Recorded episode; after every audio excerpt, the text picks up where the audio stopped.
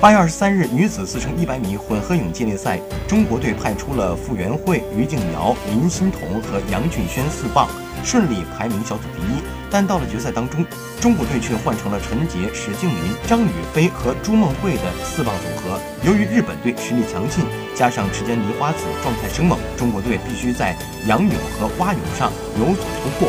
因此，第三棒的张雨霏出场的时候，只能采用冒险抢跳的办法，导致被判犯规。四年前，中国女子四乘一百米混合泳接力同样是因为犯规，连亚运会决赛都没进。目前，中国游泳队需要更加对接棒进行有针对性训练，需要科研人员介入。日本队显然比中国队做的要好。